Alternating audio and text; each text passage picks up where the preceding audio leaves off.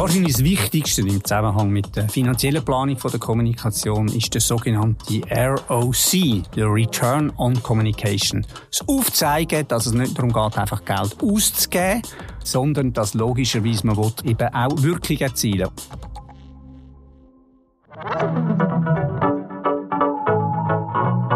Stefan und Stefan. Zwei HWZ-Kommunikationsexperten nehmen in ihren Gesprächen relevante und aktuelle Themen aus der Kommunikation unter die Lupe. Sie analysieren, kommentieren und beraten. Beispiele aus der Praxis werden mit Wissen aus der Lehre gemischt und ergeben die perfekte Unterstützung für deinen Kommunikationsalltag. Bissige Kommentare garantiert. Stefan und Stefan, dein Kommunikationspodcast. Die Kosten steigen, der Gewinn sinkt, Kostendruck ein Thema, das nicht neu ist, aber jetzt gerade wieder für sehr viele Unternehmen wieder brandaktuell ist. Verschiedene Abteilungen müssen jetzt schon und vor allem aber in Zukunft mit weniger Budget auskommen. Auch die Kommunikationsabteilungen könnten davon betroffen sein. Kommt auch dir das Thema bekannt vor? Und damit herzlich willkommen bei HWZ On Air Stefan und Stefan. Mein Name ist Laura Oderbolz und ich werde mich heute mit unseren HWZ-Kommunikationsexperten Stefan Eckenberger und Stefan Vogler genau zu dem Thema unterhalten. Kostendruck in der Kommunikation. Stefan Vogler, Kostendruck, es ist ja wirklich nichts Neues. Unternehmen spüren das ja immer wieder mal. Wieso reden wir jetzt gerade wieder über das? Ja, hallo miteinander, das ist ein hochaktuelles Thema. Aus drei Gründen. Zum einen leben wir, und das wissen wir alle, in einem total verunsicherten Umfeld. Ich habe äh, vor zwei Tagen in der FAZ gelesen, dass äh, Konsumentenstimmung in Deutschland ins Unterirdische abgesackt ist. Wir ähm, haben Krieg, äh, wir haben Klimaerwärmung, wir haben Energiekrise und, und, und. Alle Medien sind voll.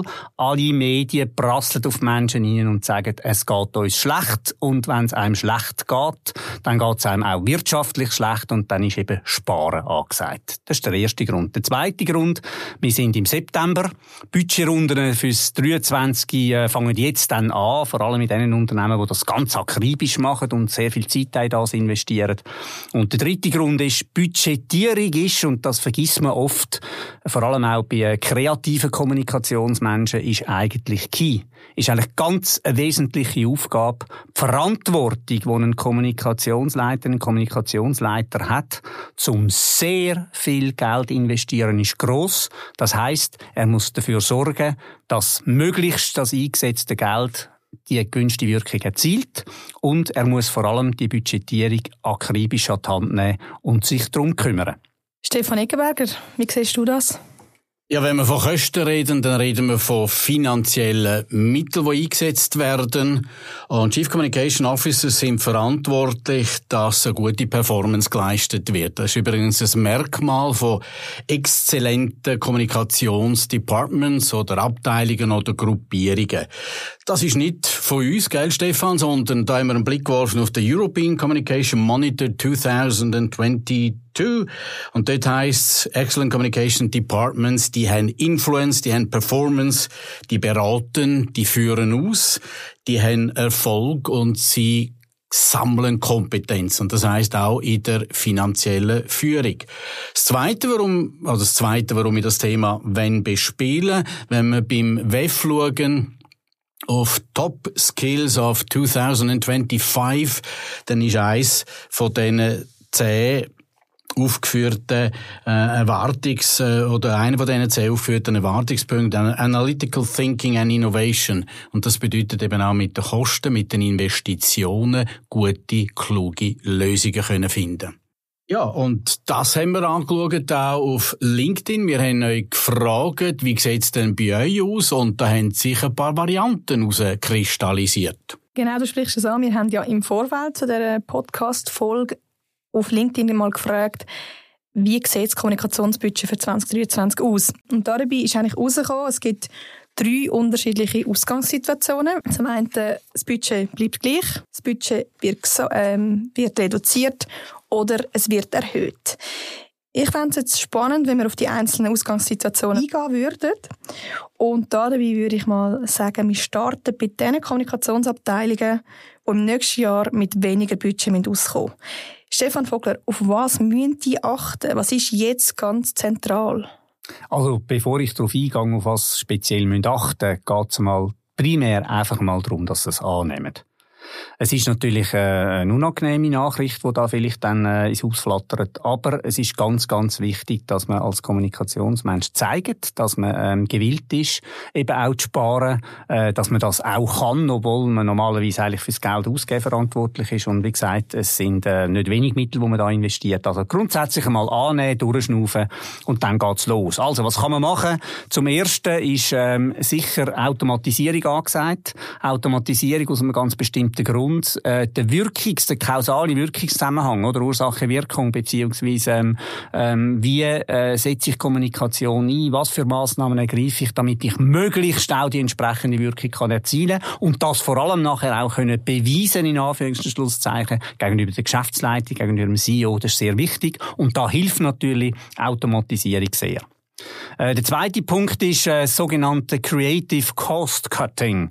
Also, äh, ganz simpel gesagt, es geht darum, dass man günstige Ideen hat oder Ideen günstig realisiert. Also bei einem Video zum Beispiel ist dann eher Studie angesagt, als auf Malediven fliegen mit 10 Models.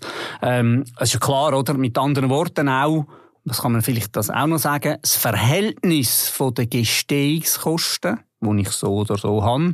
Gegenüber den Streukosten muss natürlich möglichst gering sein. Das heißt möglichst wenig Gestehungskosten, möglichst viel Streuung, weil dort erziele ich erst Wirkung. Das heißt, wenn ich muss sparen, gehe ich doch das mal überprüfen.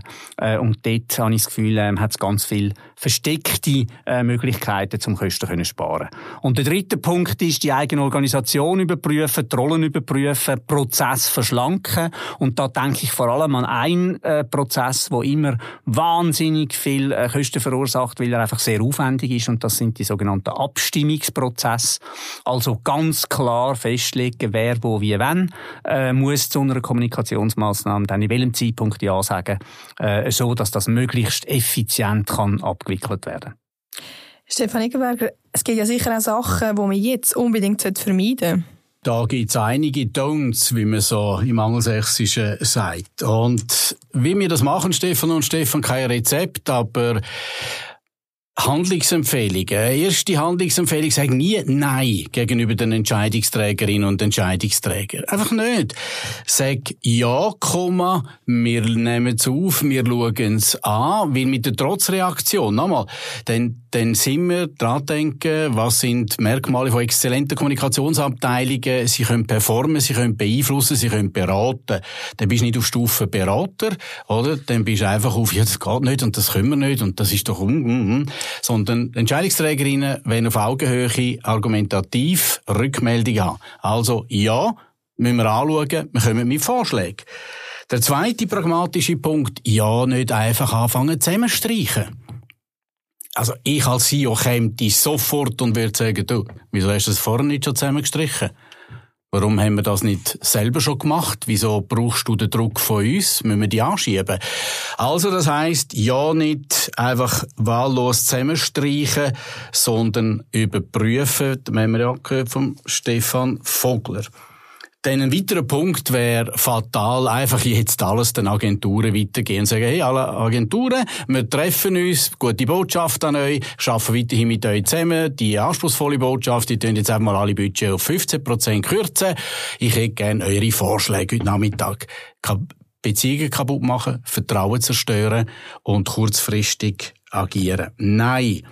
Und dann als weiteres Nein ist einfach das gleiche Leistungsportfolio sang- und klanglos weiter pflegen. Das kann es nicht sein, das lernen wir ja im Projektmanagement das magische Dreieck im Projektmanagement.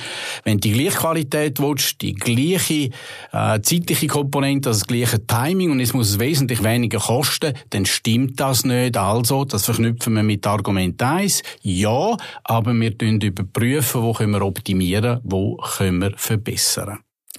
Du hast es angesprochen, die Zusammenarbeit mit den Agenturen, weil ja sehr viel, ähm, ja, es ist für sehr viele bekannt. Du sagst, es ist wichtig, dass man da nicht einfach von heute auf morgen sagt, hey, wir müssen das streichen, sondern die Beziehung aufrechterhalten.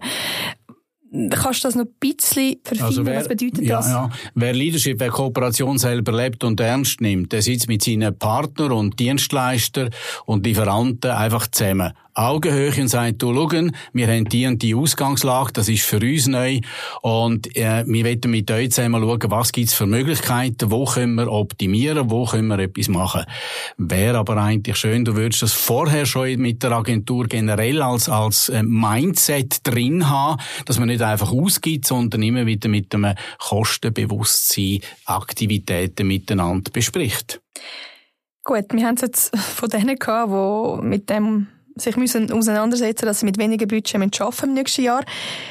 Es gibt ja aber auch die, die im Moment noch mit dem gleichen Budget rechnen Gilt denn da so ein bisschen das Credo, ja gut, einfach mal weitermachen, so wie bis anhin? Oder wie, wie sieht das aus, Stefan Vogler? Das wäre die schlechteste Reaktion, weil damit haben wir überhaupt keinen Mehrwert geschafft. Und wir wollen ja immer auch gegenüber der Geschäftsleitung ähm, intern aufzeigen, dass Kommunikation Leute, Kommunikationsleute sehr, sehr wichtig sind für die Wertschöpfung, die im Unternehmen erzielt wird.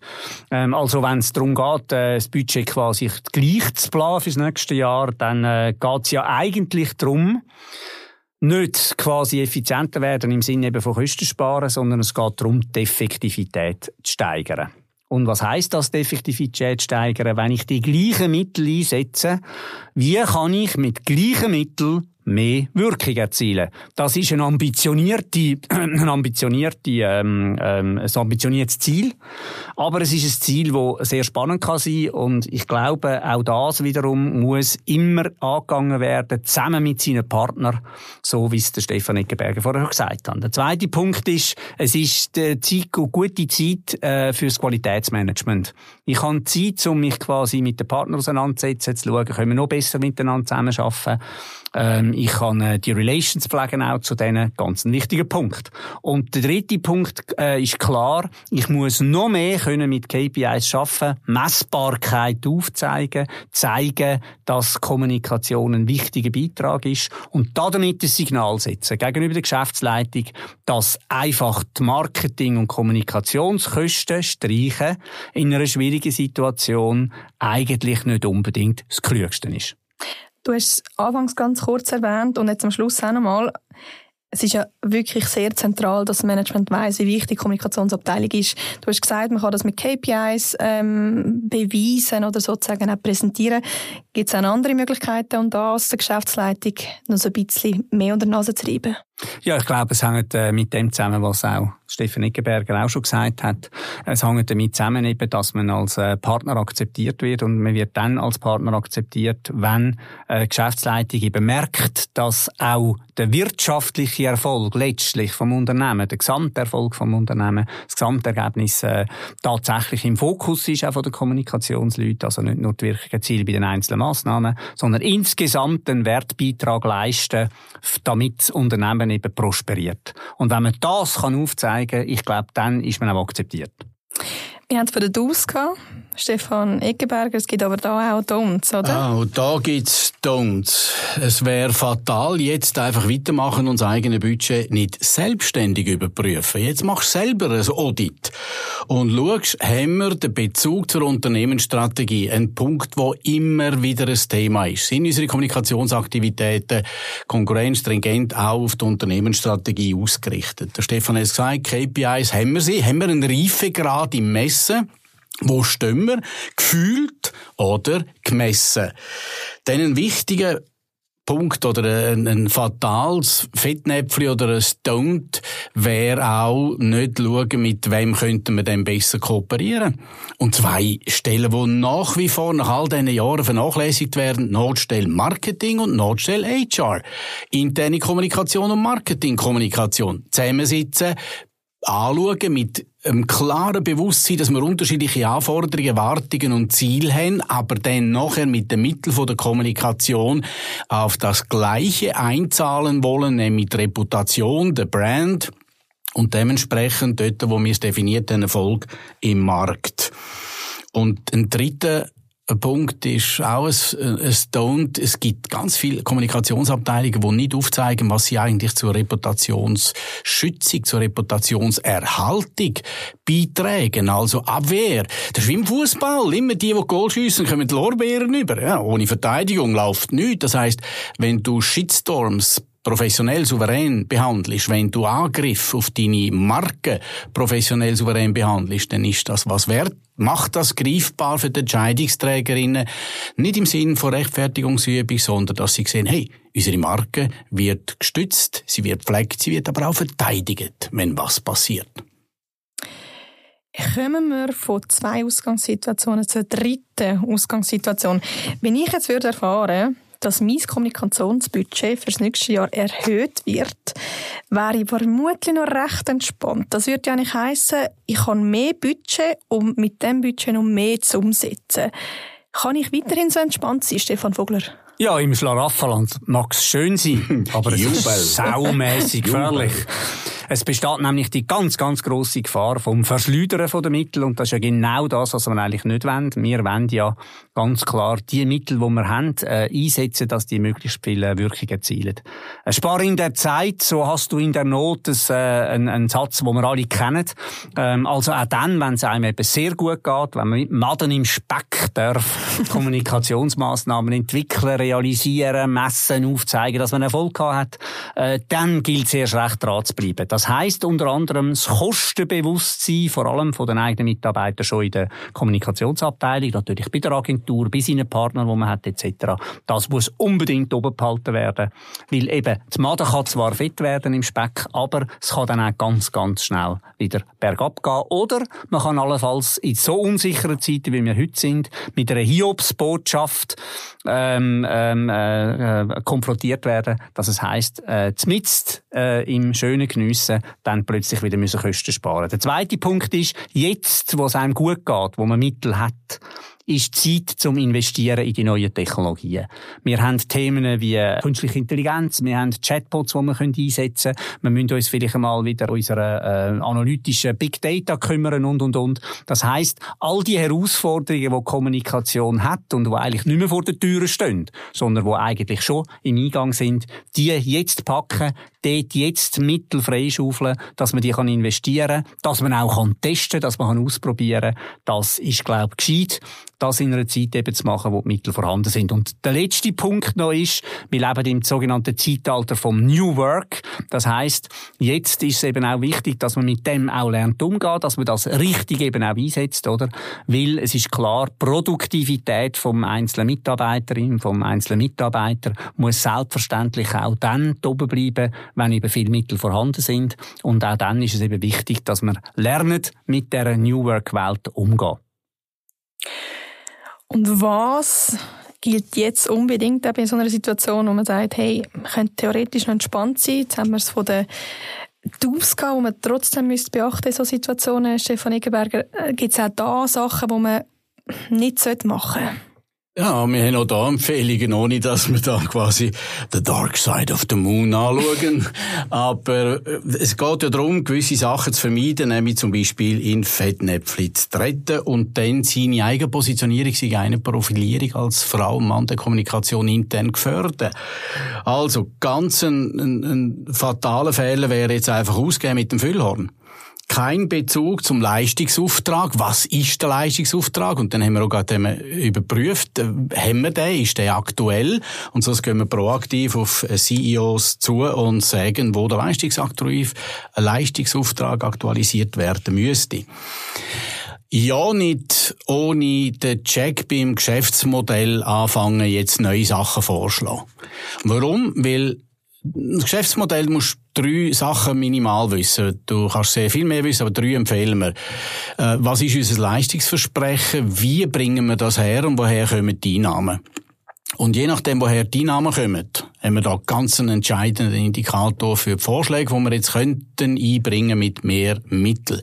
Wenn es nämlich Spenden sind, wenn es Gönnerinnenbeiträge sind, wenn es Legat sind und und und, dann gehst du nicht einfach mit Hochglanzbroschüren oder anderen Aktivitäten voraus, sondern dann kommst du mit haushälterischen und das immer wieder innovative, analytical thinking, mit guten kreativen Lösungen kommst dann dazu.